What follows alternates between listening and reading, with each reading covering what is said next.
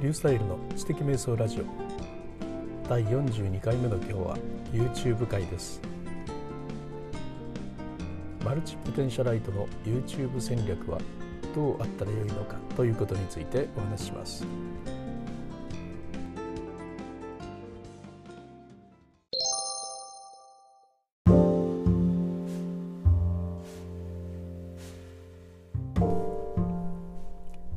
はい、えー、YouTube 会ということで、えー、マルチポテンシャライトの、まあ、YouTube 戦略というようなことを言いました、えー、マルチポテンシャライトという言葉についてはこのポッドキャストでこれまで何回も出てきていますけれども改めて簡単に言いますとまあ一つのことに決められない人という言葉で言えると思いますけれどもあのマイナスのイメージがありますよね、えー、仕事を一つに決められないとかですね、えー、何か一つに決められないので、えー、迷ってばかりいるとかですね、まあ、そのようなちょっとマイナスのイメージがあるんですけれども、えいかがでしょうか？あの思い当たる方おられないでしょうか、え一つに打ち込むということがなかなか苦手な人のことだというようなあふうに考えたらいいんじゃないかなというふうに思うんですよね。で私ですね実はずっと長いこと生きづらくて生きづらくて仕方がなかったんですよね。うんとですねまあ子供の頃からずっとそうだったんですけれども、何かに趣味などにね、えー、絞ることができなくて、まあ、高校時代はね剣道とかやってたんですが、まあ、剣道とっても楽しい楽しいと思いながらもですね、えー、バンドでやってましてねもうあのギターで天下を取るんだみたいなね今年で本当にね受験勉強であろうが何であろうが家に帰ったら常にギターを抱えて勉強してました、えー、もう徹底的に上手になってやろうと思いながらねやってたんですがもうすでにそこで絞れてませんよね。ところがですねまた同時にですね同じ人間がですねギターを抱えながらですよ勉強をしさらに勉強の合間に漫画を描いていたんですね。あの将来漫画家になろうと思ってたんですよ。面白いですよね。一つの脳でですよ。将来ギタリストになろうと思いながらギターを抱えて勉強しそして漫画描きながら将来漫画家になろうと思ってるわけですからね。え何なんだと思いますけれどもこれだけめちゃくちゃなねことをやりながら普通なに生活してるんですよ。何もその不思議に思わないでね。まあ、それそういうような高校時代でしたので、まあ、あの当然のようにどれも力にやっぱならないわけですね。で大学時代もやっぱり同じです。私はあの教育系の大学に入ったんですけれども、まあ、あのそこでですねあのなぜ教育系に入ったかというと、うん、その先生になりたいからという気持ちが強くあったわけでも何でもなくてあの当時ねあの先生の大学なら入れるというそういうようなね中で入ってそして私はねすぐあの申し訳ないけれども学ばしてもら大学に行かしてもらってそして一生懸命漫画を描いてそしてあの大学卒業と同時に漫画家になろうと真面目に思ってたようなね、人間なんですね。うん、それで、えー、一生懸命漫画を描いていたんですけれども、まあ、それで結局ですねあのそれに打ち込んでたらいいんですけれども、その教育学の勉強もすごく面白くなってですね一生懸命その教育学の本読んだりもするしですね、えー、研究室があの西洋の中世の歴史の勉強のをする研究室だったんですがもうそれがね本当にはまりましてですねもう売ってる本全部買ってきて読むみたいなね、えー、卒論もそれでやりましたしね。で漫画家どうなったんだっていうことなんですけど漫画家どころかですねバンドも熱中してやってたんですよね。ギタリストにまだ本気でなろうと思ってたんですよ。先生になるつもりはなかったんですがまああのその、まあ、大学卒業するぐらいにまではね、まあ、あのこれはやっぱり漫画家ダメだと思って先生に打ち込もうと思ってなってたんですけれどもでもどこかでねギタリストになるんだとかね そういうことはやっぱ考えたりとかね本当に妙なねあの人間だったんですよね。でそれずっと苦しんでたんですよ。で教師になってからはね、えー、自分は教師になったんだからもうあの教師というのはもう寝ても覚めても教師じゃないといけないともう自分の趣味だとかね、そういうのは横に置いといてとにかく子どものことを考えて一生懸命教材研究をしもう起きてる間中子どものことを考えて、えー、授業にが上手になるように修行するんだみたいなねそういうのがね正しいんだというようなことをねやっぱ考えるような時代だったんですよね。それで私もですねもうイラストを描きたいとかね、うん、音楽やりたいとかいう気持ちを封印しましてねそしてね必死になってねもう教師だけに打ち込もうとしてきたんです。まあねところがですねあのまあやっぱ10年もするとねやっぱダメなんですよ。うん、やっぱりねあのだんだん慣れてくるとね、えー、イラストを描きたいとかね音楽をやりたいとかいう気持ちがやっぱり出てくるんですよね。でそれからやっぱ10年15年ずっと苦しんでねきましたね。そしてようやく昨年のね12月にねマルチポテンシャライトという本に出会うわけですね。でこれがあの私のですね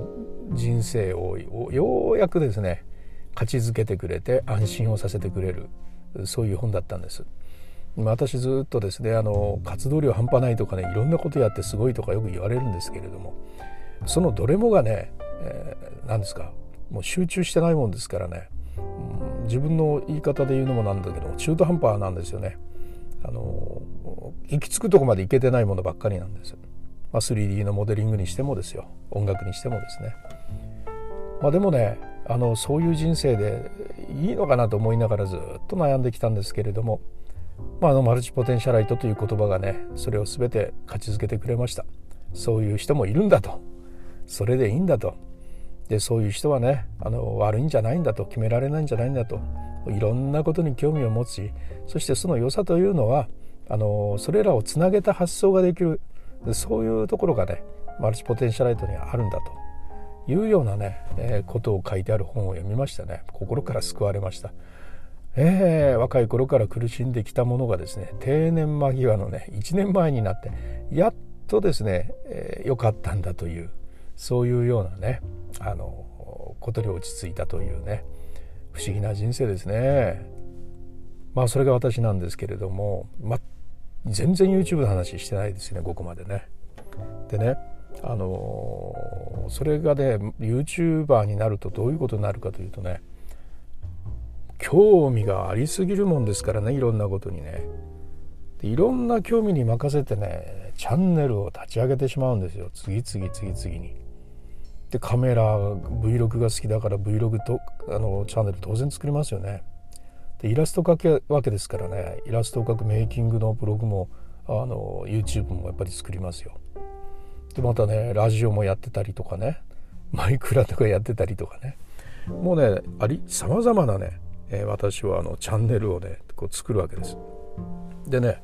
あの YouTube でですね収益収益化をね目指すならねとにかく登録者を1,000人あの集めないといけないんですよね。そうしないと広告がつけられないということになるんですけどね。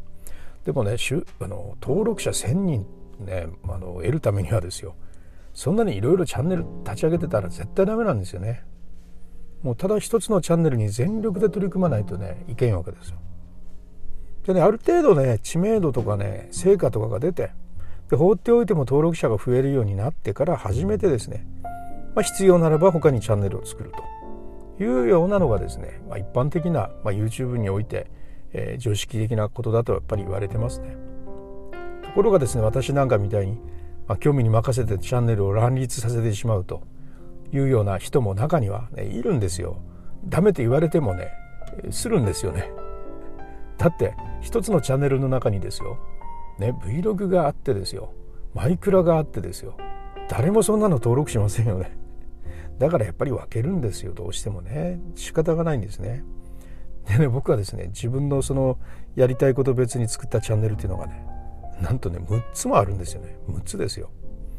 そしてねそのどれもがですね登録者ね1桁です。であのー、メインのチャンネルだけね113人いるんです。でもねこれはね長くやってるからなんですよね。だから113人いるんですけれどもねまあでもねそれだけに集中してやってたらきっともっといたんじゃないかと思うんですけどね。まあねこれね YouTube でもし収益化を狙おうという目的をやってやっているとすればねもう完全にやり方を間違えてますよね。ところがですねまあ、別の見え方もあるということでそのことのお話をね今一生懸命しようとしてるんですけどねもうね9分も経ってしまいましたね。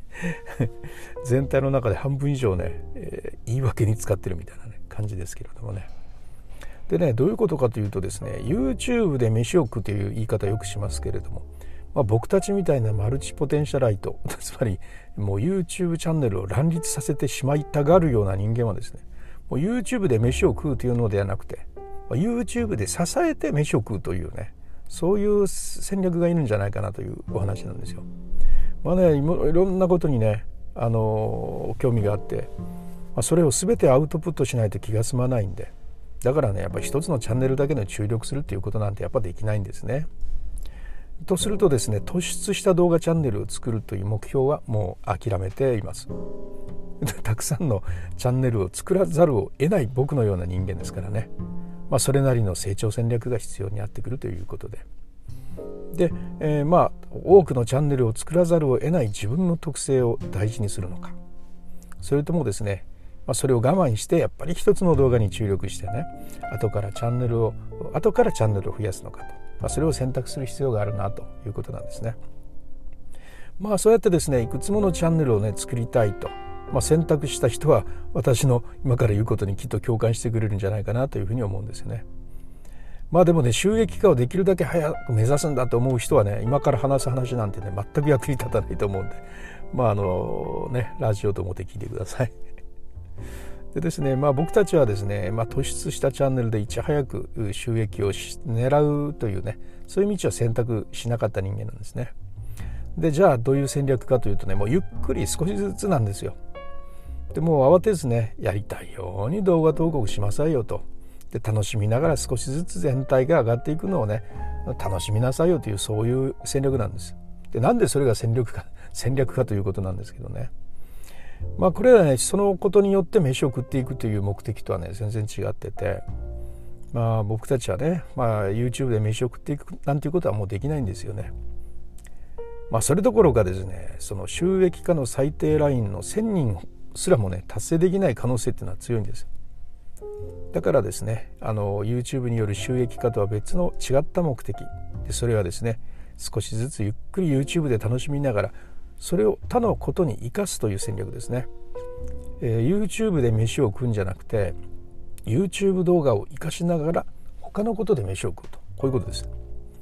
まあ、具体的にはですね YouTube でブログの記事を支えるとかね。YouTube で自分の商売を支えるとか。YouTube で学びを支える。その学びの先にある何かを支えると、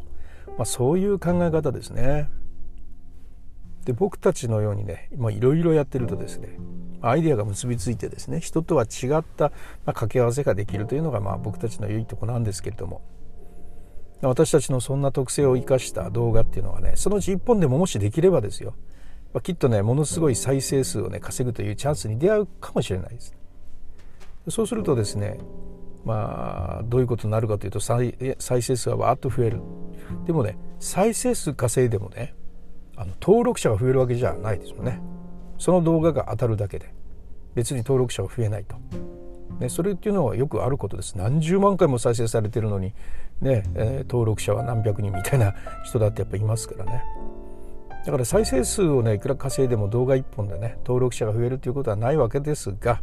ただですねその動画の先に自分の商売とかね商の商品とかへのね、まあ、コールトゥアクションですね。CTA がまあ仕込んであったらこれは商売を支えることができるんじゃないでしょうかということですね。まあ、登録者を増やす必要はないわけです。でこのことをですね狙ってやっていこうとすることができればいいんですが、まあ、なかなかそんな技術ともありませんのでねまあ、狙ってするんじゃなくて楽しんで動画を投稿していくうちに、いつかそんな動画もできたらいいんじゃないというそういうスタンスでねやったらということですね。まあ、一般に言われている YouTube のね戦略とはもう完璧に逆張りですね。でもそれがですね、まあ、無理せずにやりたいことを幅くやる幅広くやるというねそういう道を選んだ私たちマルチポテンシャライトの YouTube 戦略だというふうに考えているわけです。まあ、例えばねやりたい動画投稿を楽しんでやりながら、まあ、ブログや商品を支えるとそういうことになるんでしょうかね。はい、じゃあまあ私の場合はですねあの私の戦略ということになるとですねまあメインチャンネルはすでに実はね140本以上の、ね、動画上げてるんですよ。私は本当を言うとね10年経ってますからね、まあ、それなりの時間をかけて作ってる動画ばっかりなんです。でこれぐらい動画上げてるんならね、まあ、本当に、まあ、もうチャンネルの育て方にね忠実にやってればもしかしたらもうね登録者1000人とかねもう優に超えてるんじゃないかと思うんですが。まあ私のチャンネルはたった113人しかいないと。なんでかというとですね更新その間隔がやっぱ長いし、ね、不定期なためなんですよね露出が減るんですよ。ね、その間ですね他のチャンネルにやっぱ力を注いでいるのでね、まあ、動画にかける時間とエネルギーっていうのがもう分散されてるわけですね。まあ、動画コンサルの方から見ればね10年も経って何やってんだともったいないなと、まあ、やり方を絶対間違えてると、まあ、そういうふうに思われる典型的なね私の場合はアカウントなんですがね。でも私はこれでいいんですよね登録者っていうのは、ね、そのうち1000人になればいいやというふうに思っているわけです。まあ、それよりやりたいことをねやっていきたいなと。で確かに実はですねこの6つのチャンネル昔は全部1つにやってたんですよ。全てのやりたいのやってたんですね。あ、Vlog はあるわラジオはあるわソフトの紹介あるわねまあいくら実況まであるという。でもねあまりにやっぱね混沌としてきてねもう何のチャンネルかわからないでの中にはね登録外す人たちがね出始めたんですよ。やっぱりねユーザビリティが悪いわけですね、まあ、それでですね、まあ、たくさんのチャンネル分けると同時にね、まあ、今の戦略に変更をしました。まあね6つもある中でね、まあ、どれかが登録者1000人になる方がねやっぱおかしいですよね。でもそれでいいと、まあ、これがマルチポテンシャライトのねコードなんですよね。でまあ私はねこれらのチャンネルにですよもうあれこれ動画を登録しながらですよで全体で少しずつ少しずつね成長する道をね選んだということですね。ねするとですねあの時々ね時々ね登録者がねもう思い出したかのようにね1人増え2人増えしていくんですね。でそれでいいんですよ。それが、まあ、動画が私のブログを支えてくれているからということですよね。うんそういうような状況でございます。はい、えー、まあうん動画の登録者が増えなくてもねブログで飯が食えるようになってくれたらいいなとそういうようなお話でした。